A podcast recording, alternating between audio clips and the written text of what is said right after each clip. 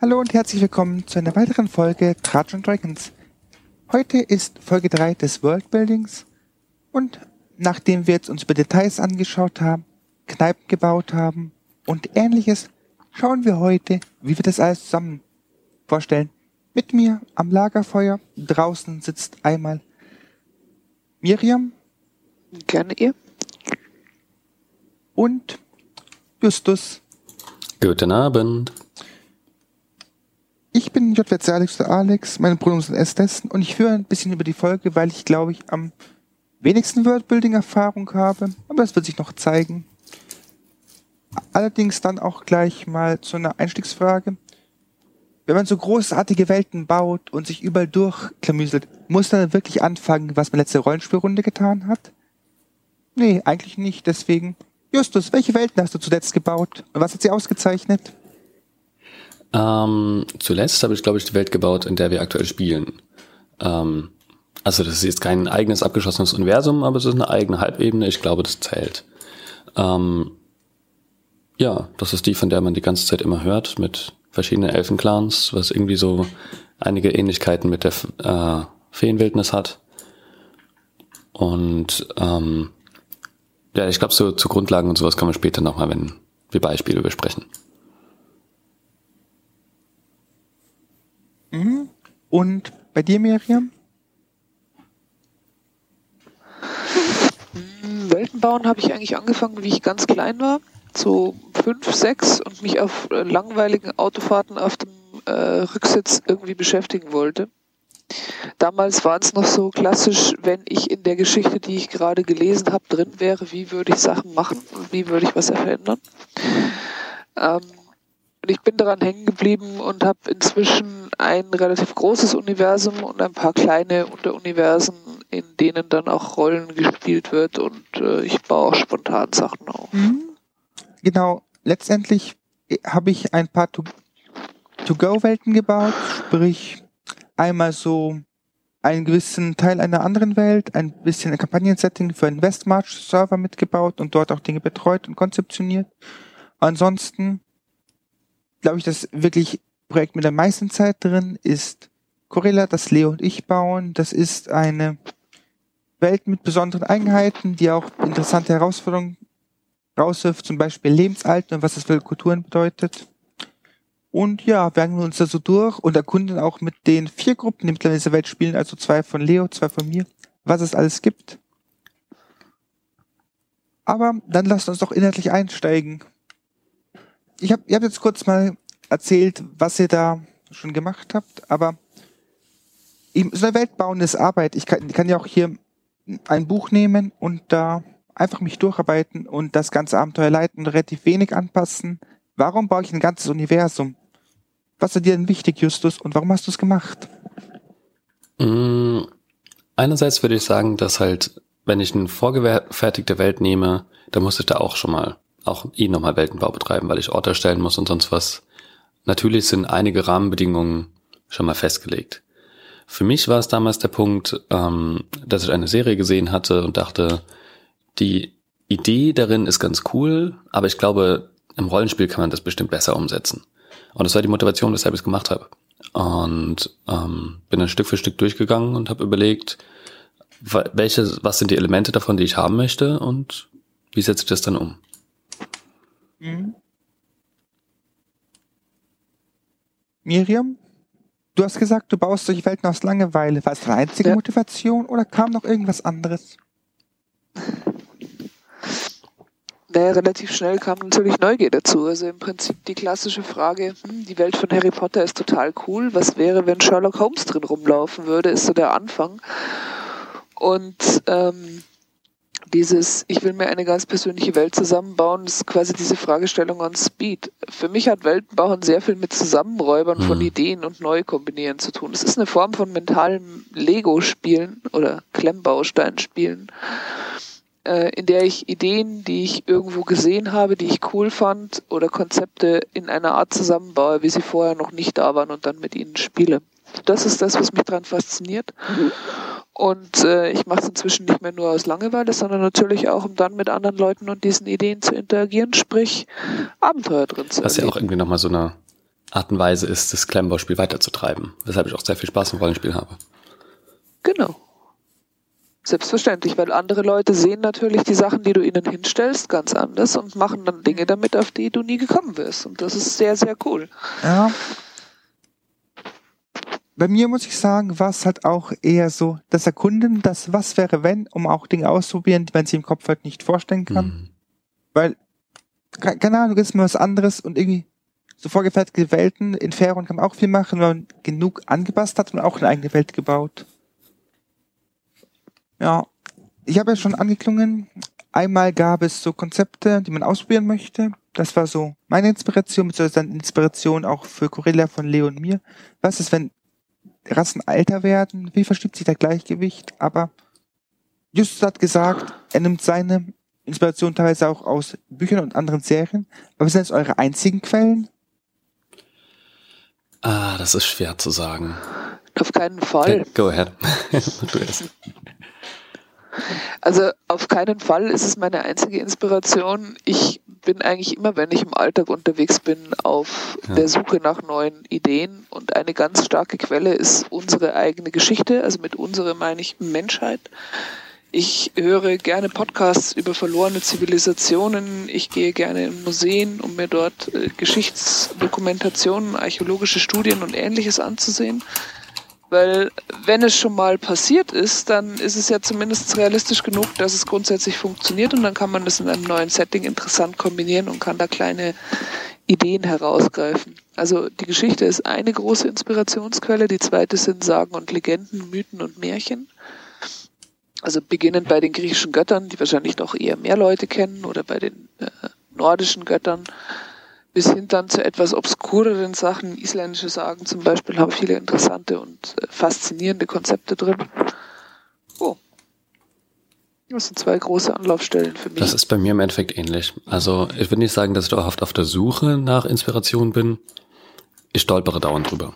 Also ähm, wenn ich über bestimmte Gesellschaftssysteme höre oder manchmal einfach, einfach mir grundlegend irgendeine Frage stelle, ähm, was wäre denn eigentlich, wenn die und die Art und Weise in der gesamten Gesellschaft vertreten wäre, dann ist es schon ein Punkt, den kann man im Rollenspiel sehr schön umsetzen und es einfach mal zu Ende denken.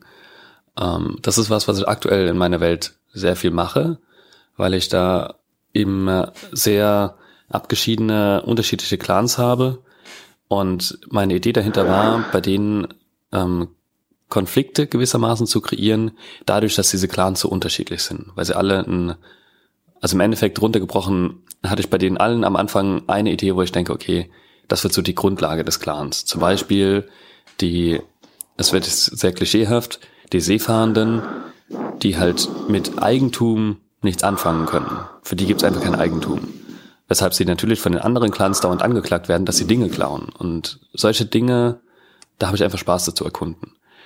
Gleichzeitig sieht man Serien, schaut man Filme, liest man Bücher, hört man Musik, ähm, hört Geschichten aller Art und man denkt so, ja, das ist eigentlich ein spannendes Thema oder eine coole Idee, würde ich gerne ein bisschen weiter erkunden und dann wird es halt so in meinen Weltenbau mit eingepackt. Ja. Mhm. Also Ja. im Prinzip mit offenen Augen durch den Alltag gehen, schauen, was es gibt und dann das, und dann das Ganze einfach mit übertragen. Genau. Ja, aktuelle soziologische Fragestellungen, geschichtliche Besonderheiten und all das, was Menschen an Fiktion und Fabeleien hervorgebracht haben. Da ist schon mal ein reicher Schatz Ja. da. Habt ihr irgendwie jetzt auch besondere Werke, wo ihr sagt, das sind hier Dinge, die ihr aus irgendwo euch anders bedient habt, um dann das Ganze zu, weiter zu verarbeiten? Oder ist wirklich nur Impulse? Also ganz klar aktuell beim Dralurbecken, was ich bespiele, ähm, da ist ganz klar die Inspiration bei der Serie Der dunkle Kristall. Ähm, zusammenhängt auch mit dem Film davon, aber ähm, der Film spielt halt in einer anderen Zeit in dieser Welt, dementsprechend bediene ich mich da deutlich weniger. Ähm, ansonsten fällt mir auf Anhieb gerade nichts ein, wo ich mich so super stark bedient habe. Außer natürlich halt bei Ferun, weil die Charaktere eben ursprünglich aus Ferun stammen. Ja, bei mir ist es relativ stark historisches Wissen über das äh, europäische Mittelalter. Ähm, da ich relativ viel schwarzes Auge gespielt habe und darauf aufbauend Sachen gemacht habe, passt es natürlich gar nicht schlecht. Und auch äh, Ferun angelehnte Welten kann man mit Wissen über das europäische Mittelalter ja. gut aufpolstern. Also bei mir ist tatsächlich Geschichtswissen, glaube ich, die Hauptinspirationsquelle, dicht gefolgt von Wissen über Mythen, Götter, Geister aus anderen Kulturen oder auch aus eigenen Kulturen. Also Christentum gibt auch immer eine Menge her.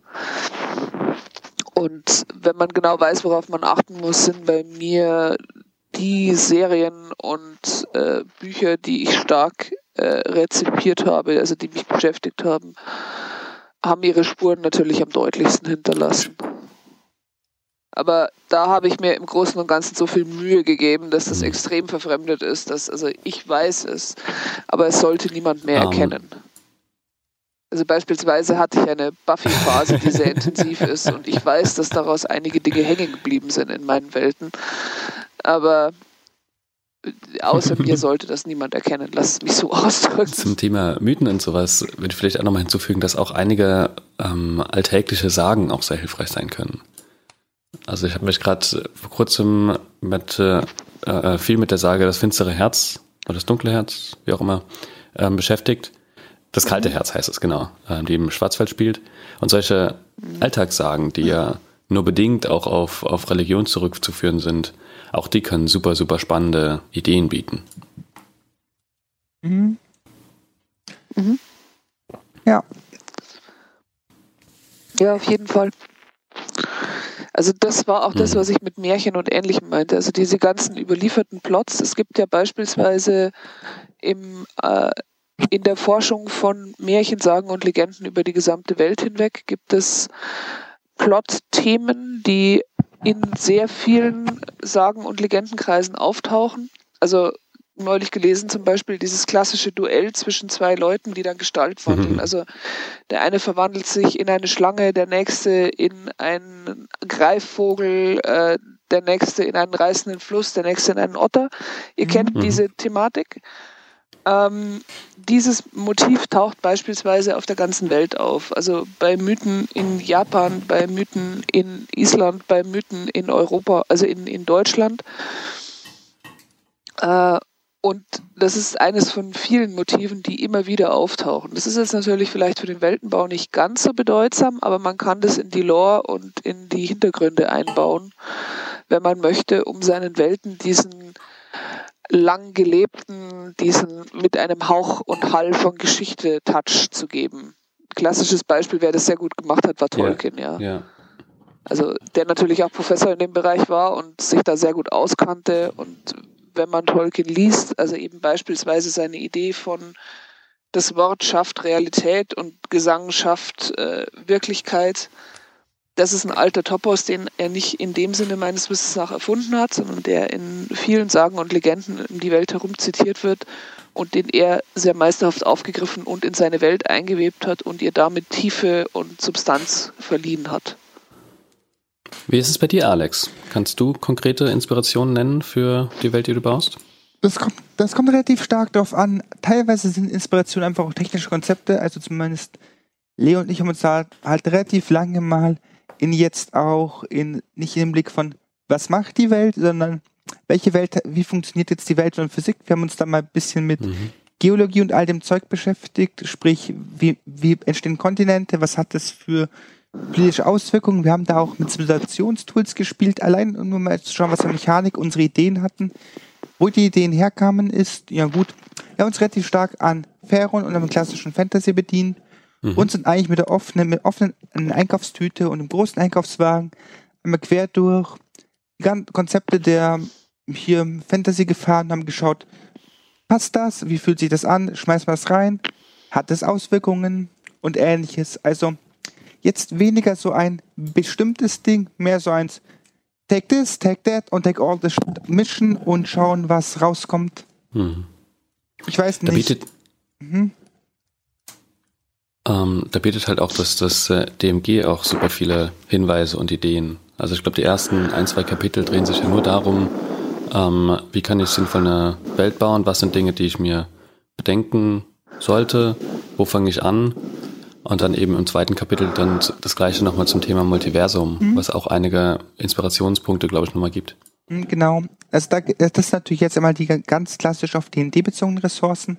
Ja. Es gibt zum Beispiel, es gibt so ein, es gibt quasi durchaus Schriftwerke zu relativ einfach, wie funktionieren Namen, was kann man machen, dass mhm. Namen sich besser merken, wie kann man mit Worten spielen, Alliterationen gehen immer. Wo, wie entstehen Namen? Gibt es Namen irgendwie nach Geografie? Keine Ahnung. Der Winterbauer ist immer der komische alte Kauz, der im Winter das Getreide anbaut oder ähnliche Dinge.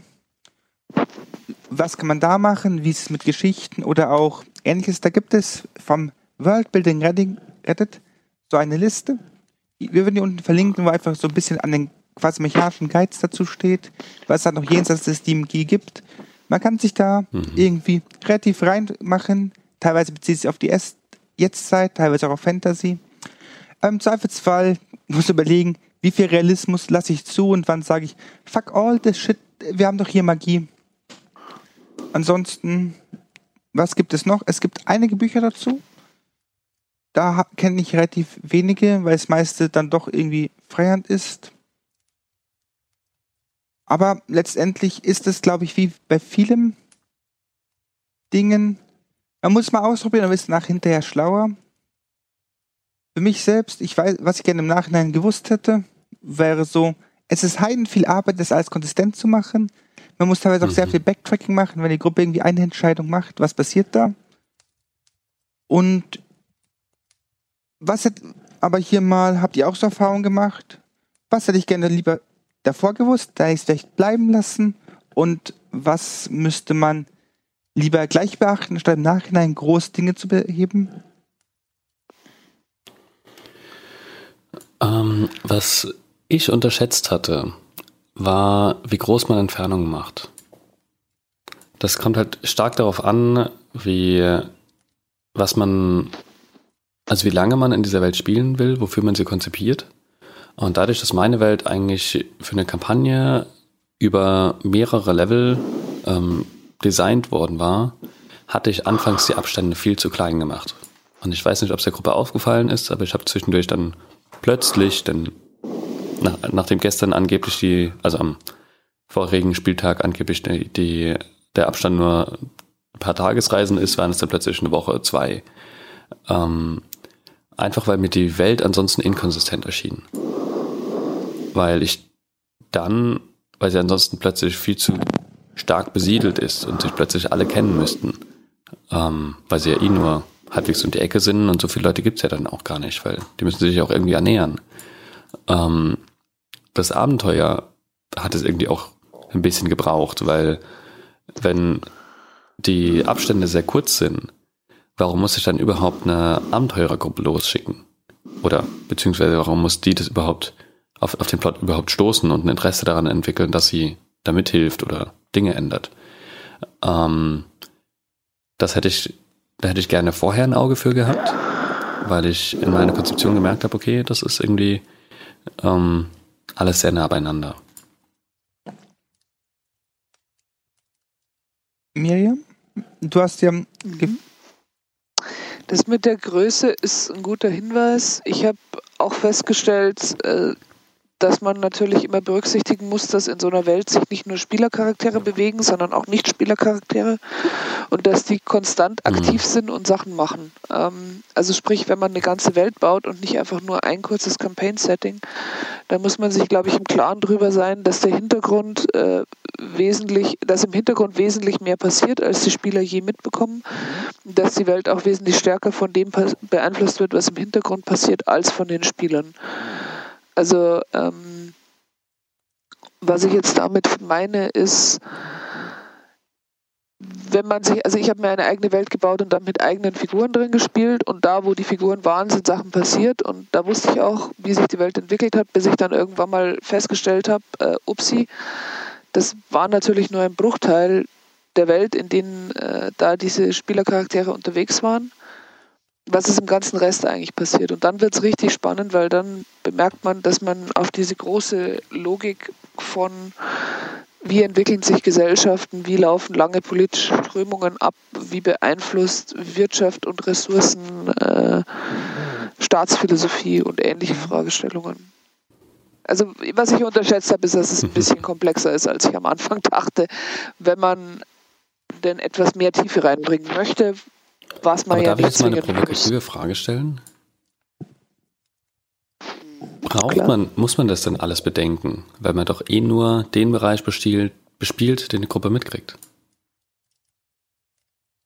Also du beleuchtest ja quasi nur eine Seite. Musst du dann auch ähm, ab, äh, äh, äh, festlegen, was im nicht beleuchteten Bereich passiert?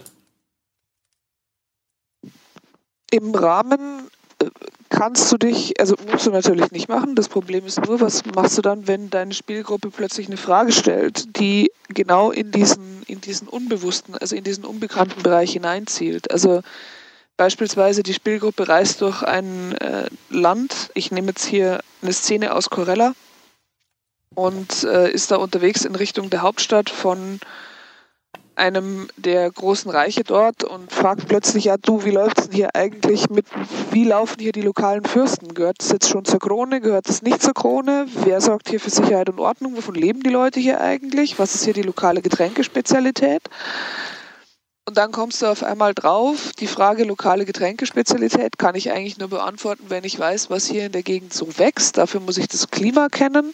Das Klima wiederum wird beeinflussen, wie das Land circa organisiert ist. Also haben wir hier ein großes, flaches Tal mit, weißt schon, einem dicken Fluss in der Mitte, wo alles gut zugänglich ist, dann ist es wahrscheinlich ein Fürst oder wenige Fürsten oder sind wir hier schon relativ hoch oben in den Bergen und es ist alles recht gut segmentiert, dann haben wir hier vielleicht mehrere kleine Fürsten. Warum ist hier eigentlich die Hauptstadt? Also verstehst du, was ich meine? Wenn Spieler anfangen, stärker mit einer Welt zu interagieren, dann ist es schon sinnvoll, wenn ich Mhm. etwas mehr über die Welt weiß als die Spieler, weil ich dann mehr Fleisch habe, auf das ich zurückgreifen kann in der Geschichte. Und ich kann es natürlich auch frei weg von der Leber improvisieren, meine Antwort. Und ihnen einfach erklären, dass hier die lokale Spezialität Honigmet ist. Zack. Das Problem ist nur, dass ich mich damit möglicherweise in logische Probleme verwickeln, also in Hm. logische Fehler rein verwickeln kann, wenn ich es einfach weg improvisiere. Ja, das ist dann halt irgendwie so ein Ausmachen. Wie viel bereitet man vor, wie viel setzt man ähm, und wie viel improvisiert man. Ja. Ist klar. Wenn ich Ihnen zum Beispiel was von Honigmet erzähle und dann im übernächsten Satz etwas von langen, harten Wintern und äh, kargen Hochebenen und so weiter, dann kommt die berechtigte Frage auf, ja Moment mal, Honigmet heißt doch irgendwie Bienen. Wovon leben die armen Viecher denn eigentlich hier, wenn es hier die ganze Zeit windet und eine karge, harte Hochebene irgendwie mit Jacks ist oder so? Dann fällt mir ein, dass ich vielleicht doch besser Quass hätte sagen sollen oder also irgendeine milchbasierte Alkoholiker. Ja, aber man kann es auch nutzen und dann wachsen eben auf manchen Tieren, die im Winter nicht schlafen, Blüten, von denen die Bienen Honig machen können. Aber wir schweifen ab. Ja, dann kann ich wieder argumentieren, das sind aber dann irgendwie kleine Pelzbienen, weil äh, also Insekten sind halt nicht beliebig kälteaktiv. Und da ist dann wieder die Frage, wie stark will ich auf Mhm. Physik äh, biegen Ja, in ich meiner glaube, Welt. das ist auch so ein ich. wichtiges Learning, was halt irgendwie mal für sich machen muss. Wie viel Physik möchte ich denn haben und wann sage ich, fuck this shit, es ist Magie? Ja, oder halt Genau. einfach, ähm, ich meine, Physik muss ja nicht heißen, dass die Physik der Welt genauso sein muss wie bei uns.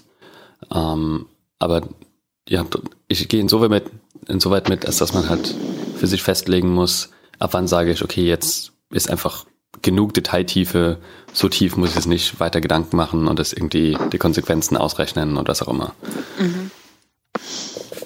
Mhm. Genau. Ja, der Klassiker. Wie funktioniert das? Danke der Nachfrage bestens. Ja. Hm. ähm, Aber ich glaube, das Wichtigste, was man mit im Rückblick betrachtet, ich daraus gehört habe, ist, egal wie man es macht, man vergisst immer irgendwas und muss halt Erfahrung Mhm. sammeln. Ja. Ja, definitiv. Also wieder Aufspulen von bereits gewebtem Gewebe ist, glaube ich, relativ normal, wird passieren und äh, hilft halt nichts. Ja, aber das hat auch so bedingt Teil, warum man es macht. Also, ich meine, Weltenbau ist ja, ja im Prinzip genau. eine Aussage treffen, dann überlegen, was hat es für Konsequenzen.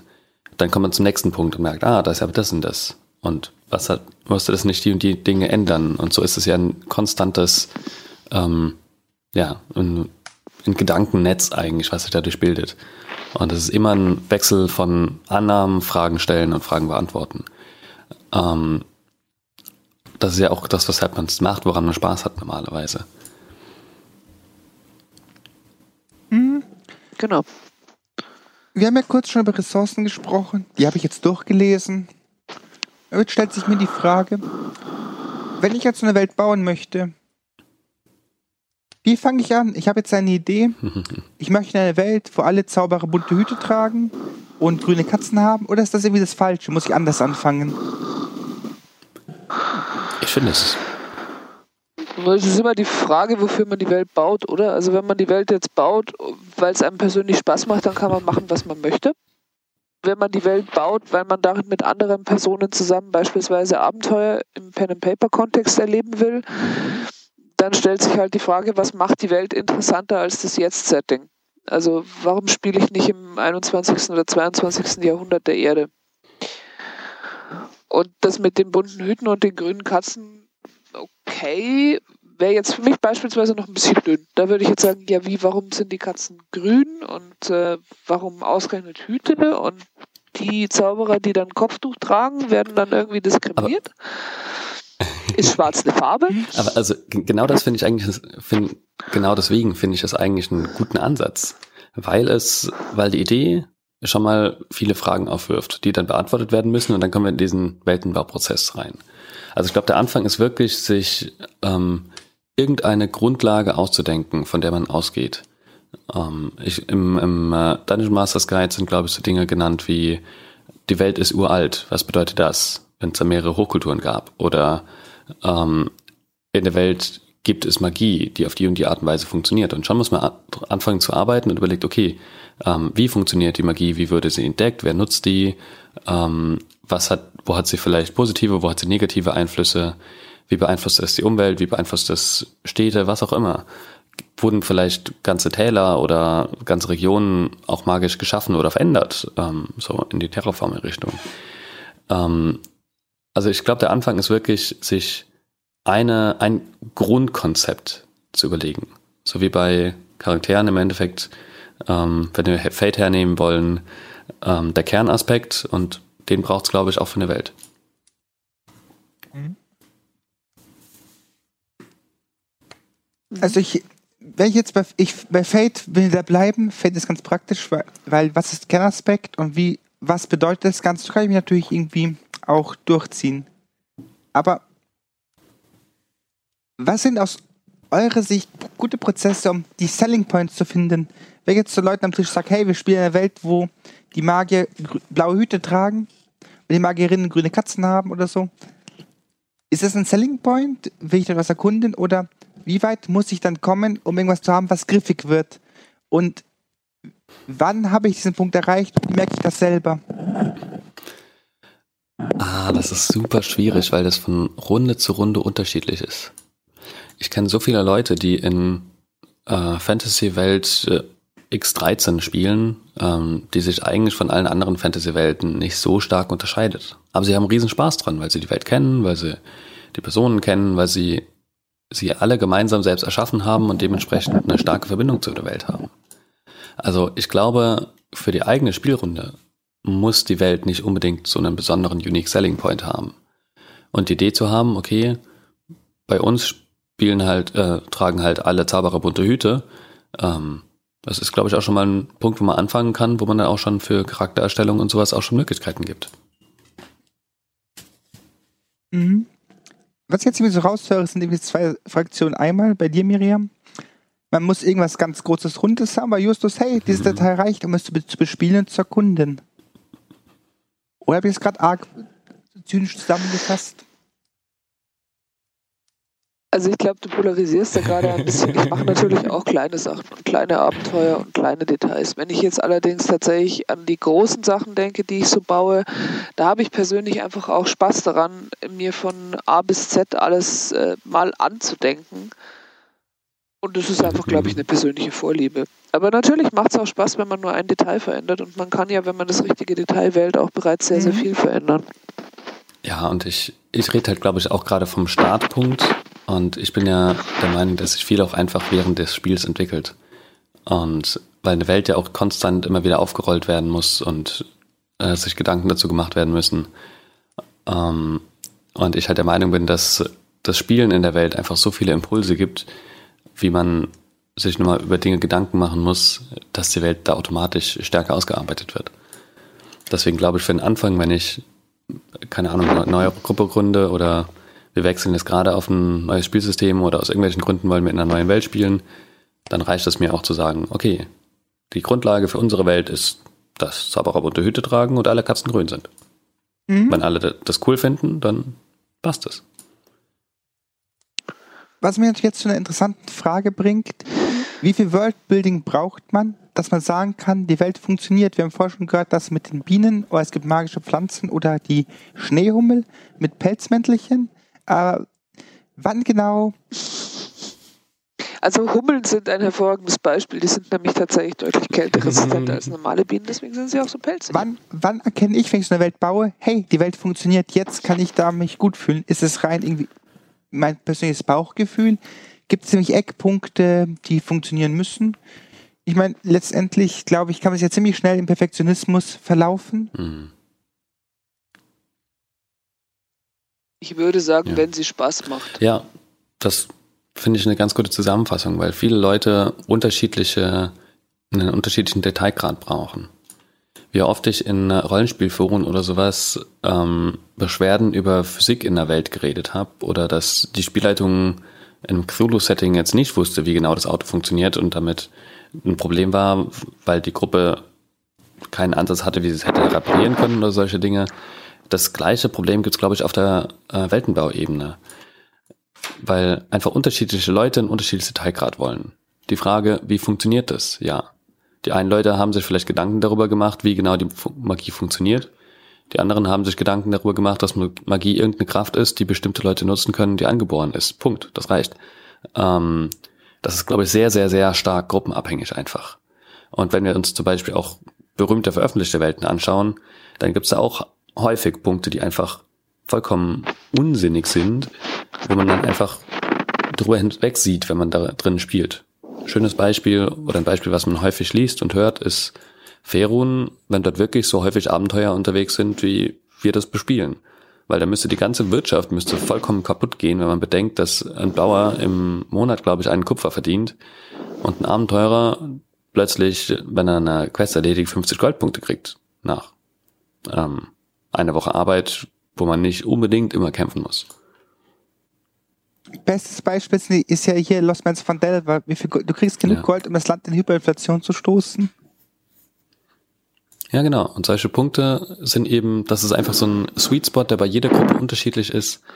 Wie genau arbeite ich das aus? Ähm, wie sehr achte ich darauf, solche Details zu verhindern? Und ich würde jetzt mal vermuten, dass bei Miriam einfach durch das Interesse der Sweet Spot deutlich stärker im Detail ist als bei mir. Mhm. Und was die Goldmine angeht, wäre zum Beispiel, weil wir vorher darüber geredet haben, der klassische mhm. Punkt, um einen kleinen Backtrack zu machen, festzustellen, es ist dämlich, dass ein Bauer nur ein Kupfer in, im Jahr verdient. Ähm, und man macht hier eine vernünftige Einkommensverteilung und sicher erfahrene Helden werden am oberen Ende stehen, wenn sie da Drachengoldschätze zusammenklauen. Aber äh, auch ein Bauer kann Reichtum erwerben und ein Pferd, das er züchtet, ja. wird trotzdem Geld kosten. Ne? So. Mhm. Also was ich jetzt so auch raus so auf mich festgestellt habe, ist, letztendlich funktioniert die Welt dann, wenn sich die Gruppe wohlfühlt und über all die Fragen, Inflation, in diesem Beispiel mit der Lost Mines von Dallas oder ähnliches, wenn man nicht drüber nachdenkt, ist es auch völlig in Ordnung, da nicht drüber nachzudenken und einfach dann das Geschick zu ignorieren Ja, Ich glaube, es hat auch viel damit zu tun, wie die Spieler mit der Welt interagieren wollen und Spielerinnen. Also wenn es jetzt Leute sind, die sagen, ja, also diese ganzen Kämpfe und so weiter faszinieren mich und ich äh, erkunde gerne Dungeons, weil irgendwelche Kisten aufmachen und Schätze drin finden, das kickt mich, das finde ich lustig, dann ist das super. Also dann, dann bau die Kämpfe aus, ja, und dann bau die Monster aus. Wenn du jetzt eine Gruppe hast, die sagt, na, das mit dem Kämpfen ist ganz nett, aber gleichzeitig interessiert mich auch, wie jetzt da, warum ausgerechnet hier diese Mine ist und kann man da irgendwie vielleicht anders an die Mine rangehen als äh, mit gezogenen Schwertern quer durch, sondern die müssen doch da irgendwie Proviant reinkriegen. Kann man da den Provianthändler finden? Kann man den Provianthändler irgendwie beschwatzen, dass er da vielleicht den Proviant für die Goblin-Truppe vergiftet? Also wie gehen die Spieler und Spielerinnen an die Probleme ran, die man ihnen stellt und wie tief interagieren sie mit dieser Welt? Und die Punkte, an denen die Spielerinnen mit der Welt interagieren wollen, ich glaube, die sollte man als Spielleitung gut ausbauen und da sollte man Möglichkeiten und Haken drin haben. Ja? Und eine Gruppe, die eben zum Beispiel eher kampflastig durchgehen will, die braucht eine andere Welt als eine Gruppe, die hier gerne im Hintergrund mit Fisimatenten und Verstand rumtricksen möchte. Mhm. Und entsprechend würde ich auch ausbauen. Ja. Genau, je nachdem, was ich dann da wie ausbaue, setze ich auch ganz den Schwerpunkt auf meine Gruppe dann. Ja. Ja, genau.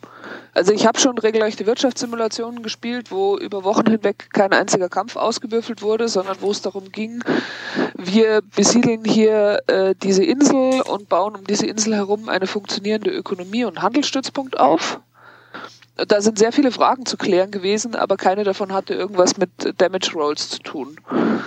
Da musst du natürlich ganz anders in das Worldbuilding reingehen, als äh, wenn du jetzt ein klassisches, wir dringen in feindliches Gebiet vor und befreien dort irgendwelche Gefangenen und retten irgendein Artefakt, was wir dringend für unsere eigene Kirche wieder brauchen, Abenteuer spielst. Ähm,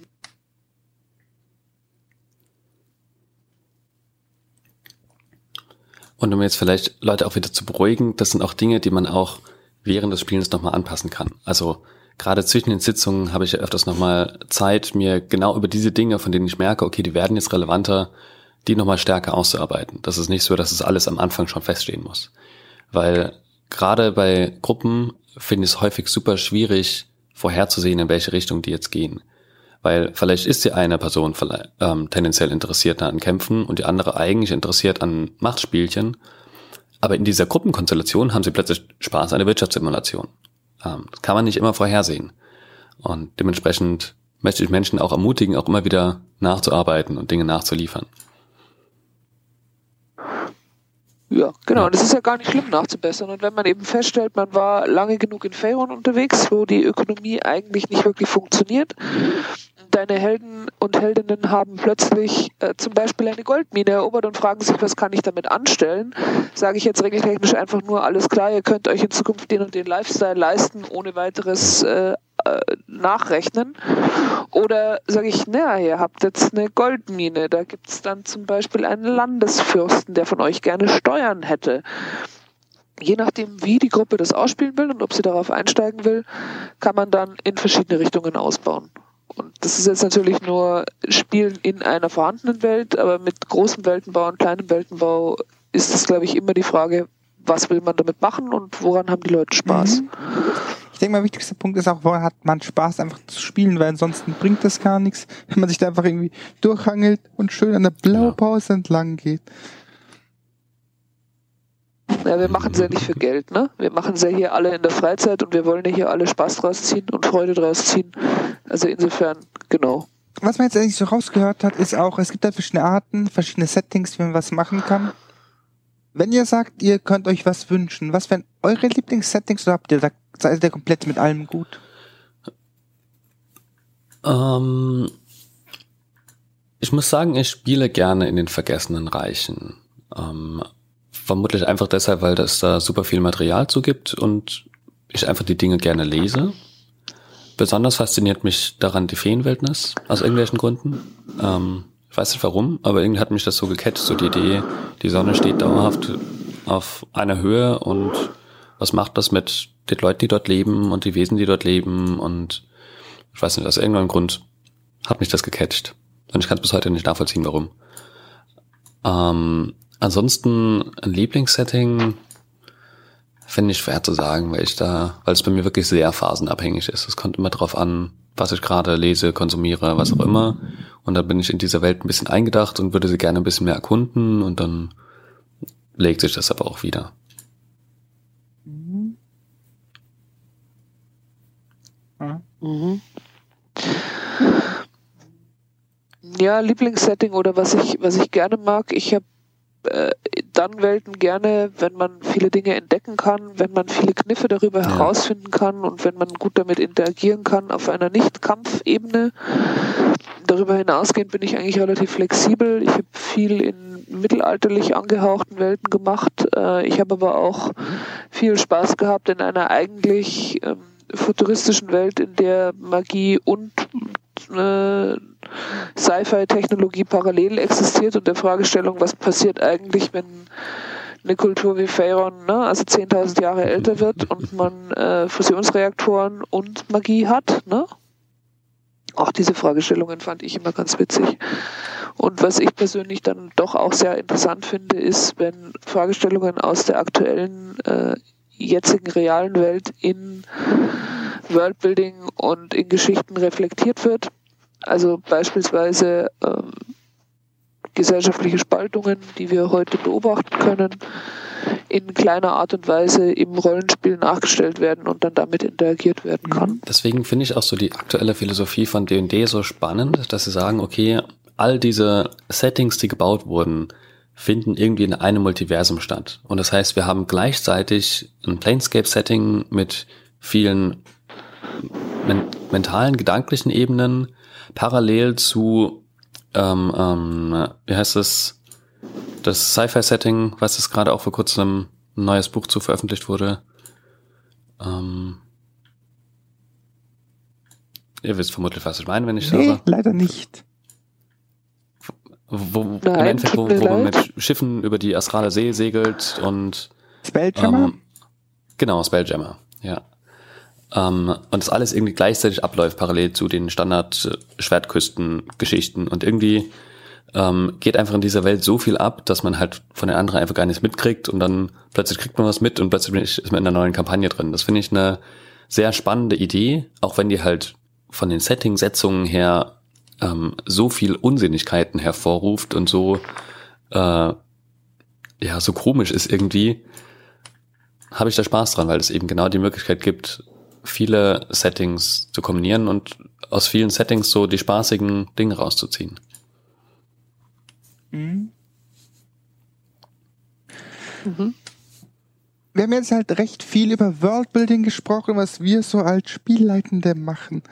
Aber jetzt habe ich eine Welt gebaut, so perfekt die auch ist. Wie genau mittle ich die denn Mitspielenden? Habt ihr da Materialien wie, es gibt Karten, es gibt auf uraltem Papier Lore-Fragmente wie, wie, was sind so eure Möglichkeiten, Leute an der Welt an, onzuboarden? Also ich finde Bilder immer praktisch. Äh, ich zeichne auch tatsächlich gerne Karten mit der Hand, also die nehme ich auch her.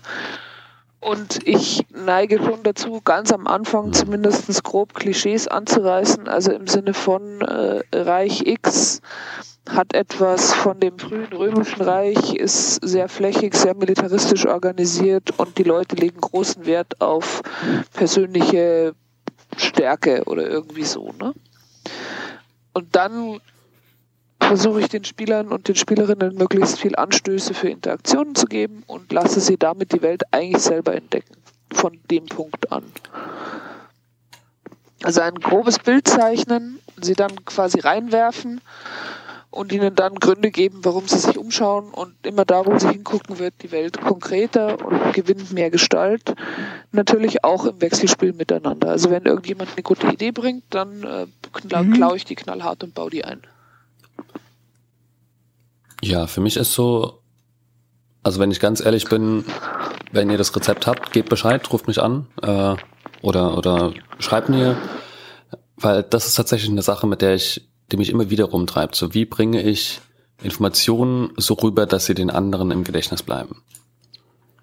Gerade in einer Runde, die nicht jede Woche sechs Stunden spielt, ähm, und das zufällig auf Video aufzeichnet, dass man sich die Dinge auch nochmal anschauen könnte, finde ich es super schwer, A, als spielende Person die ganzen Settingsetzungen, die ganzen Informationen über die Welt im Kopf zu behalten und von anderen Dingen zu trennen. Ähm, gleichzeitig finde ich es als Spielleitung super schwierig, die auch rüberzubringen, ohne denen es einfach irgendwie ein Buch hinzuknallen und zu sagen, hier, lest es alles mal durch und wisst es nächste Woche auswendig. Ähm, für mich läuft da viel schon bei der Charaktererstellung, wo ich einfach gerne mit dabei bin und sage hier, also und mir, mir, mir Ideen geben lasse und dann Vorschläge gebe, wo man die mit einbauen könnte in der Welt, in die ich gerade denke. Ähm, und von da aus versuche ich es dann an allen möglichen Stellen immer wieder einzustreuen, indem ich ähm, Informationen in Gespräche, die mit Nicht-Spielercharakteren laufen, verpacke, indem ich Dinge finden lasse, wie Karten, wie Bilder, wie vielleicht auch mal irgendwie ein paar Texte, ähm, in Gegenstände, die irgendwo herkommen, die darauf hinweisen, dass, äh, ähm, was ich, eine Bevölkerungsgruppe Schmuckstücke auf eine bestimmte Art und Weise trägt oder so, ähm, wovon dann wieder weitere Fragen gestellt werden. Also ich glaube, dass der Trick dabei ist es, es zu schaffen, dass die Spielenden sich für manche Themen interessieren und von sich aus nachfragen. Weil ansonsten fällt es mir super schwer, Informationen zu vermitteln. Vielleicht habt ihr da mhm. andere Rezepte. Mhm. Äh. Nee, also tatsächlich, dieses Wecken von Neugier ist genau das, was ich auch versuche am Spieltisch zu erzeugen. Alex, du wolltest noch was dazu sagen? Ja, leider nein. Letztendlich suche ich da auch noch etwas, weil ich merke halt auch immer wieder das Bias, was weiß die spielende Person, handelt ja. die aber auch so, wie der Charakter handeln würde, wenn der Charakter weiß, was er tut. Weil gerade wenn die, je unbekannter die Welt ist, desto schwieriger ist es dann, irgendwie konsistent sich das Ganze vorzustellen, was die Charaktere machen, weil man kennt mhm. ja die Welt nicht, die Charaktere kennen die Welt und dann verhaltet, hält man sich ja anders. Das ist halt der genau ein, ein, ein starker Punkt, finde ich. Ähm, dass wir häufig darüber reden, so hier, die spielende Person weiß etwas, was der Charakter nicht weiß. Ähm, über Regelsysteme und sowas. Andersrum weiß aber der Charakter auch so super viel über die Welt, was die spielende Person nicht weiß. Ähm, angefangen bei, wie verhalte mich mich im Gegenwart von bestimmten Leuten, bis hin zu irgendwelchen Gerüchten und wie bereite ich mein Essen auf die Art, Art und Weise zu. Das sind super viele Dinge, die wir meistens einfach erstmal nicht ausspielen und deswegen sind sie nicht relevant. Und dann kommt aber manchmal plötzlich im Abenteuer der Punkt, wo es relevant wird. Und dann die richtige Information vorher schon vermittelt zu haben, dass die Spielenden ihrem Charakter entsprechend in, äh, agieren können, das ist ein super Riesenthema, was ich super, super schwierig finde. Mhm.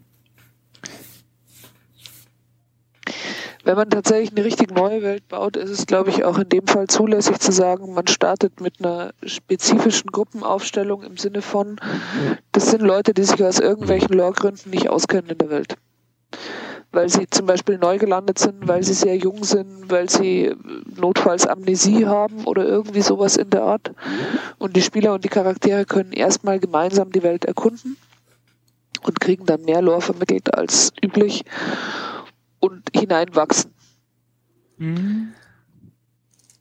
Also wenn es unbedingt sein muss, dann mache ich sowas. Oder wenn ich in einer Geschichte anfange, wo die Charaktere eben durchaus wissen, wie die Welt funktioniert oder mehr wissen als die Spielerinnen, dann hake ich auch als Spielleitung immer wieder mal ein und erzähle, ach ja, übrigens, also das Dorf, in das wir jetzt gerade reinkommen, das ist in der Nähe von deiner Heimatstadt und du kennst es, weil du da sicher schon ein paar Mal durchgekommen bist auf Erledigungen für deinen Job als Holzfällerin oder so.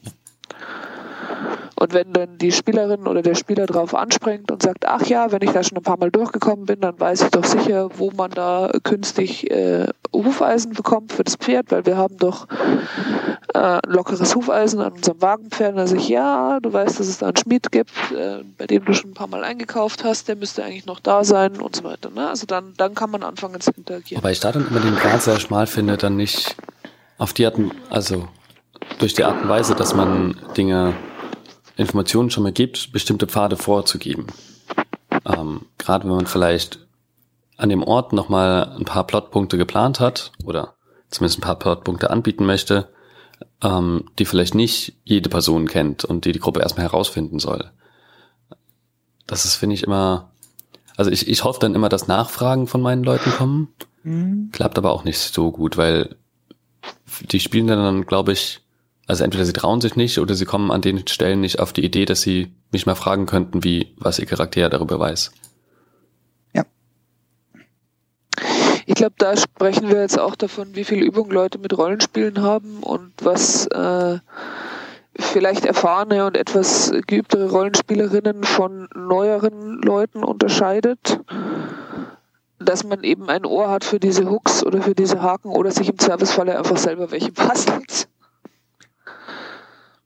Also ich spiele zum Beispiel, wenn ich jetzt weiß, ich habe einen Charakter, der hier in der Gegend schon mal unterwegs war, auch knallhart meine Backstory an. Also so im Sinne von, okay, ich bin hier aufgewachsen, also kenne ich doch äh, sicher, also bin ich doch hier sicher schon mal durchgekommen und wenn wir jetzt hier dringend uns verstecken müssen, dann weiß ich doch sicher circa, wo in der Stadt nicht so viel los ist oder wo irgendwelche Lagerhäuser sind und dann schaue ich meine Spielleitung erwartungsvoll an und hoffe, dass irgendein Hinweis kommt, wo ich hingehen kann. So im Sinne von.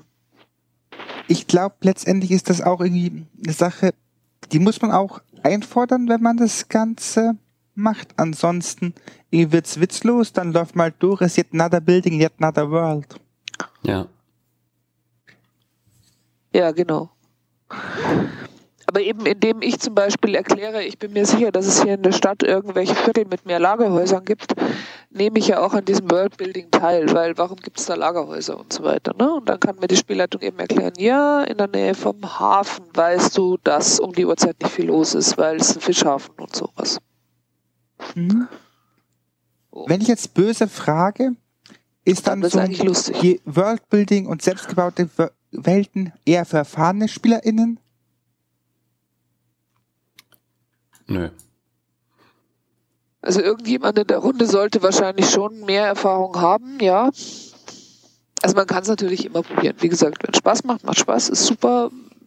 Mit etwas, mit jemand Erfahrenen in der Runde ist es wahrscheinlich etwas leichter, Spaß zu haben.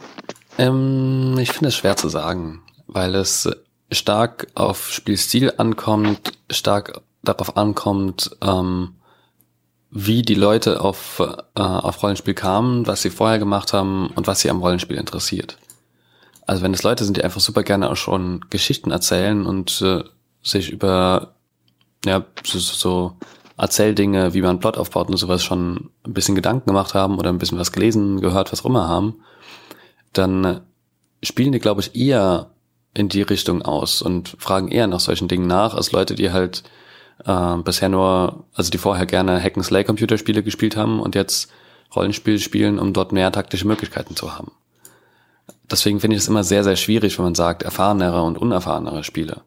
Weil ich auch Leute schon hatte, die spielen seit Jahren Pen and Paper und die interessiert so, wie die Welt funktioniert und äh, die aus also wirklich die Persönlich das Ausspielen der Persönlichkeit des Charakters mit mehreren Facetten machen die auch überhaupt nicht. Ähm, das, da ist, glaube ich, wirklich super, super viel Stilsache, super viel, so doof es klingt, Vorwissen, ähm, eben in verschiedene Bereiche gedacht, anstatt nur ein, ein linearer Wissensstand, der was ausmacht. Mhm. Mhm. Nicht sagen, das alles sagen, das Schweigen. Dem ist nichts mehr hinzuzufügen. Äh, das ist wirklich ziemlich ich aus meiner Sicht ich nicht. Deswegen, wir haben jetzt relativ viel mal drüber gesprochen, was man so machen kann und wie man auch jetzt probiert, das zu vermitteln. Plot Twist, es hängt von der Gruppe ab und ansonsten mhm. ist es wirklich schwierig, Wissen persistent zu machen. Aber wenn ich jetzt eine Welt baue, kann ich doch relativ schnell auch in so, ich nenne es mal, problembehaftete Ansichten gelangen? Habt ihr da Tipps und Tricks, wie man sowas vermeiden kann, wie man sowas hinterfragen kann? Ansonsten habe ich halt yet another problematic Klischee reproduziert. Mhm. Ja, also wenn du Klischees und so weiter ansprichst, das ist natürlich ein relativ heikles ja. Thema, gerade wenn man, äh, wie ich, ganz gerne mit, mit historischen Bausteinen und sowas arbeitet. Nimm deine Nichtspielercharaktere ernst. Mach dir klar, dass es sich bei ihnen um ganzheitliche Persönlichkeiten mit Wünschen, Hoffnungen und Makeln handelt. Und wenn man ein kulturelles Klischee zitiert, dann ähm, eben auch immer darüber hinausgehen und im weitesten Sinne deine Nichtspieler nicht wie, wie Einrichtungen behandeln. Ja, ich glaube, das ist ein, eine gute Zusammenfassung. Für mich ist viel ähm, auch das lebendige Bleiben, ranbleiben. Man hat super viele Klischees im Kopf, die man teilweise auch gar nicht hinterfragt.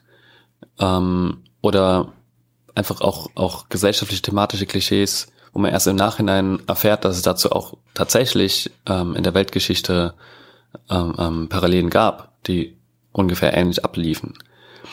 Und da ist dann auch, jetzt habe ich gerade ein bisschen den Faden verloren, ähm, weil mir mehrere Gedanken gleichzeitig kamen. Der eine war, ähm, dass es auch Spaß machen, oder Spaß machen ist doof gesagt, aber Freude machen kann, ähm, in diesen Klischees auch mal zu spielen und die auch mal zu erkunden und auch mal zu sehen, wie sich es auf einen von beiden Seiten anfühlt. Ähm, gleichzeitig muss man, finde ich es auch immer gut, wenn man sich hinterfragt, woher die Klischees kommen oder ähm, ja, auch diese auch, auch mal nutzt fürs eigene Spiel und auch mal bewusst ähm, Klischees in der Welt aufbaut um sie dann während des Spiels zu widerlegen. Das ist ja auch eine Möglichkeit, daran zu gehen. Und ansonsten hilft, glaube ich, auch da nichts, außer ständig dranbleiben, wenn man von irgendwem darauf hingewiesen wird, ähm, zu schauen, wie man es abändern kann und irgendwie so einen Safe Space für die ganze Gruppe zu bilden. Ich denke, hier ist auch ein wichtiger Punkt von dir angesprochen worden, Kommunikation innerhalb der Gruppe. Also Klischees haben ja oft die tückische Sache, dass man sie selber nicht bemerkt, weil sie so tief im Kopf und im Denken drin sind. Und da ist es dann, glaube ich, wichtig, dass man auch von Anfang an schafft, eine, Stimme, eine Stimmung in der Runde zu erzeugen, die allen die Sicherheit gibt, dass sie sich äußern können, wenn sie irgendwas komisch finden oder wenn irgendwas für sie nicht richtig funktioniert. Und, äh, eben dann zu wissen, okay, dann, dann hört man zu, dann hört die Spielleitung, dann hört auch der Rest der Gruppe zu und dann wird es ernst genommen. Aber ich glaube, das ist, das ist der, der Haken von einem wesentlich größeren Thema, nämlich wie man inklusiv am Spieltisch ist. Und ich bin mir nicht sicher, ob wir das heute in voller Tiefe darstellen können oder ob das nicht vielleicht auch mal ein Thema für eine andere Sitzung wäre, weil da sehr viel dazu ich, ich zu glaub, sagen ist. Ich glaube, das ist generell eher Thema für eine andere Sitzung, um es in der Tiefe zu behandeln. Aber vielleicht zum Thema Worldbuilding. Ja, die Klischees funktionieren, aber die Frage ist, muss ich die Klischees unbedingt verwenden? Müssen ja. Orks immer die problematische Haut drauf Fraktion sein? Warum sind Orks nicht zivilisiert? Ja, auf jeden Fall. Also Klischees funktionieren natürlich deswegen, weil sie, weil sie Abkürzungen sind. Und wenn man jetzt sagt, man baut Orks als Spezies mit der zentralen Eigenschaft, äh, stark und kampfesmutig und ein bisschen aggressiv zu sein, dann kann man entweder damit weiterspielen oder man kann sagen, ja, aber warum mache ich die Orks so aggressiv? Mhm. Und dann bleibst du halt, wenn sie nur stark und kampfesmutig sind, dann bist du irgendwo wieder bei Zwergen. Also wo fängt das Klischee an und wo hört die Einzigartigkeit einer Fantasy-Spezies auf? Da, da wird es tatsächlich schwierig. Ja, stimmt. Und jetzt weiß ich auch wieder, was ich vorhin noch sagen wollte. Klischees funktionieren ist ein ganz zentraler Satz, weil du mit Klischees auch sehr viele Informationen mit sehr wenig Input verteilen kannst da sind wir wieder vorhin beim, beim, beim Überlegen, bei der Überlegung, wie vermittle ich Informationen über die Welt. Ähm, wenn ich, wenn, wenn meine Spielenden dieses Klischee kennen, dann können sie auch sehr, sehr schnell Annahmen darüber treffen, wie ihre Charaktere oder wie die Welt damit umgeht. Und das heißt, es ist halt immer so ein Spannungsfeld zwischen, wie viele Klischees nutze ich und ab wann wird es zu klischeehaft. Und ich kann natürlich auch ähm, innerweltliche Stereotypen, Konflikte, sonst was sehr stark aufbauen. Das ist ja das, was ich zum Beispiel gerade in meiner Welt versuche, dass alle Clans übereinander ähm, Klischees haben, die auch ihren Ursprung irgendwo haben, aber die natürlich in Gänze nicht wahr sind. Also Beispiel, ähm, der Clan, der, äh, der hauptsächlich von Viehzucht lebt, die stinken die ganze Zeit. Ja, gut, sie haben halt vermutlich einen ähnlichen Geruch wie die Tiere, weil sie viel mit denen zusammenleben und arbeiten. Und aus Sicht von jemandem, der die ganze Zeit nur zu Hause sitzt und Bücher liest, ist es bestimmt eine Art Stinken.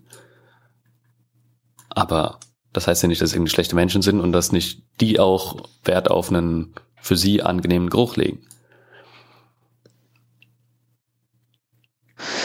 Ja, oder um zum Beispiel bei dem klassischen Beispiel von den Orks zu bleiben. Also wenn du jetzt sagst, äh, Hauptmerkmal meiner orkischen Spezies ist, dass die tendenziell relativ groß werden, relativ stark sind, dass sie kampfesmutig sind und auch etwas aggressiver, dann kann ich sie als äh, barbarische wilde Horden darstellen, die mit relativ wenig Verspann, äh, Verstand relativ suizidal in großen Massen irgendwie die Zivilisation überrennen.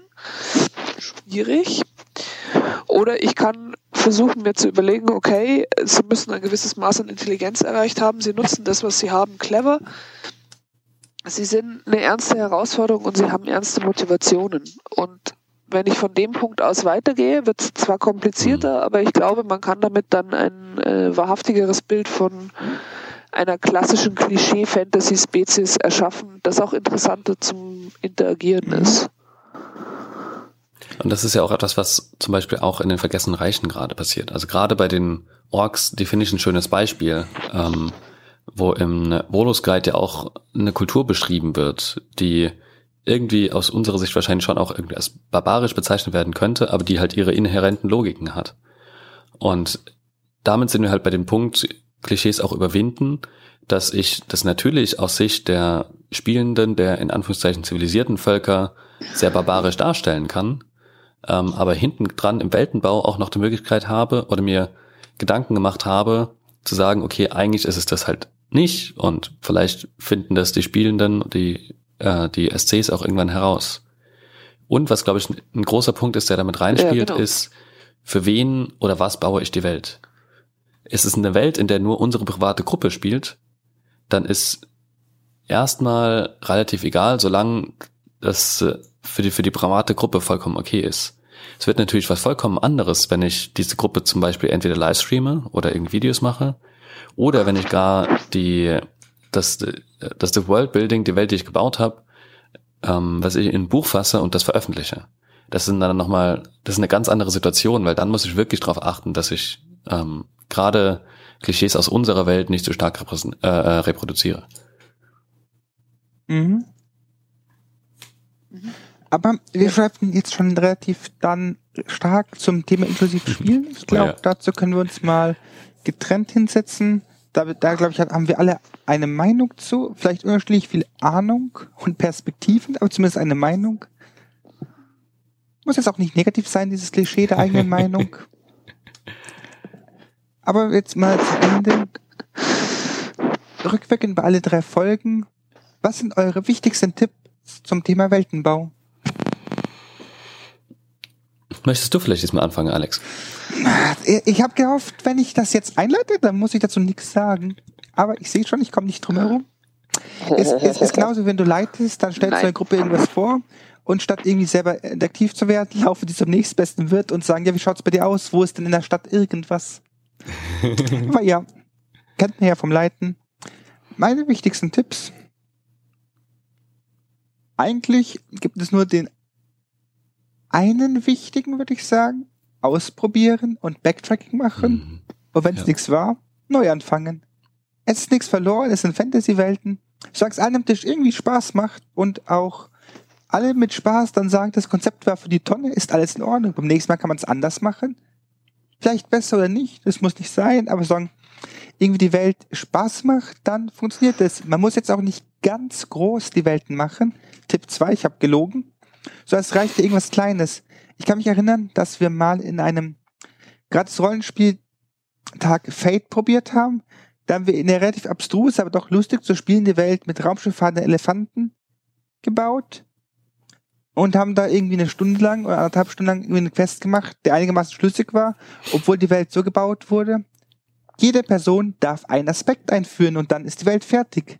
Ja. Und wir haben ja nicht gewusst, welche Aspekte es gibt. Eine Person hat reingeworfen Raumschiffe, die andere Person hat Tiermenschen reingeworfen und ja, 15 Minuten später stand die Welt. Man kann auch improvisieren. Solange Spaß macht, es funktioniert, ist alles in Ordnung. Und ich glaube, der wichtigste ist, wenn es eine längerfristige Kampagne wird, sucht euch frühzeitig ein System, wo ihr dokumentiert und bleibt Mhm. konsistent. Ansonsten vergisst man all die Details und als SL habe ich nur einen Kopf. Wenn meine Gruppe aufpasst, habe ich vier bis fünf Köpfe, die das wissen, was ich nicht mehr weiß. Ja, ähm, ich glaube, da kann ich direkt anschließen. Ähm, Weltenbau muss nicht nur die SL alleine betreiben, sondern die Gruppe kann es mitbetreiben. Gerade durch Charaktererstellung können so, so viele schöne Setzungen gemacht werden ähm, für den Hintergrund von bestimmten Regionen oder bestimmten Gesellschaften in der Welt. Das kann viel Spaß machen. Man kann auch, wie Alex gerade gesagt hat, die Welt auch gleich am Anfang gemeinsam erstellen. Bin ich ein Riesenfan von. Ich kenne nur leider wenige Spielende, die daran erwähnt sind, weil viele dann doch eher in der vorgefertigten Welt spielen wollen. Und ansonsten wäre mein zweiter Tipp wirklich ähm, keine Angst vom Redcon. Also es kann durchaus passieren, dass ihr irgendwann an einem Punkt seid, wo ihr sagt, Moment, irgendwas passt hier nicht, ich muss da was umdrehen oder rückgängig machen oder ihr es irgendwie anpassen. Das passt nicht so ganz, wie ich es mir anfangs gedacht habe. Scheut euch nicht zu sehr davor zurück, Dinge zu ändern. Kommuniziert es aber klar mit eurer Gruppe. Ähm, weil ansonsten werden Annahmen gestellt, die nicht mehr wahr sind und das ist, glaube ich, dann sehr frustrierend. Du darfst, Miriam. Das waren jetzt schon viele gute Sachen. Ich würde sagen, ja, habt Spaß. Ähm, keine Angst davor, Dinge auszuprobieren, keine Angst davor, Dinge zu verändern und schaut euch Geschichten an. Schaut euch Geschichten an, die bereits bestehen. Es gibt sehr, sehr viele großartige Sachen da draußen und damit findet man die Lego-Steinchen, mit denen man dann hinterher sehr, sehr viel Spaß haben kann. Mhm. Ja. Und damit kommen wir auch langsam zum Ende dieser Folge, wenn niemand letzte Worte hat. Oder das letzte Wort waren. Waren's. Das ist schön. Ein Punkt Wahnsinn. ist immer schön am Ende.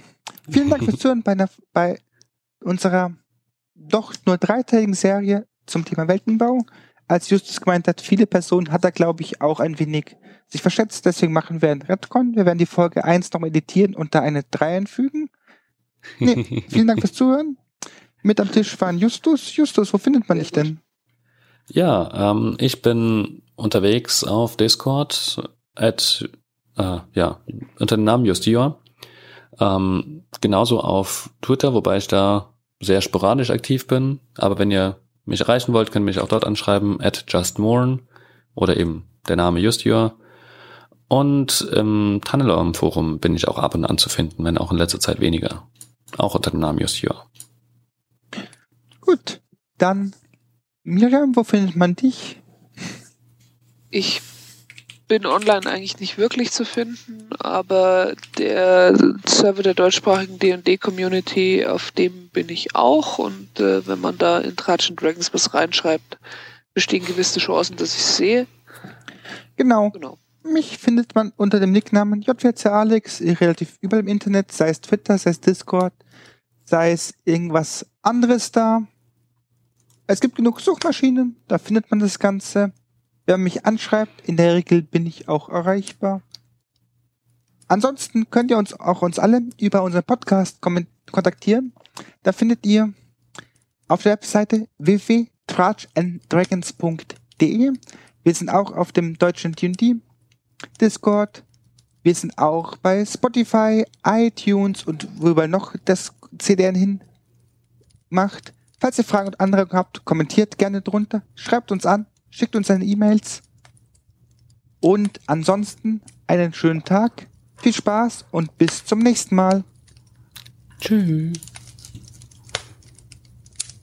Auf Wiedersehen.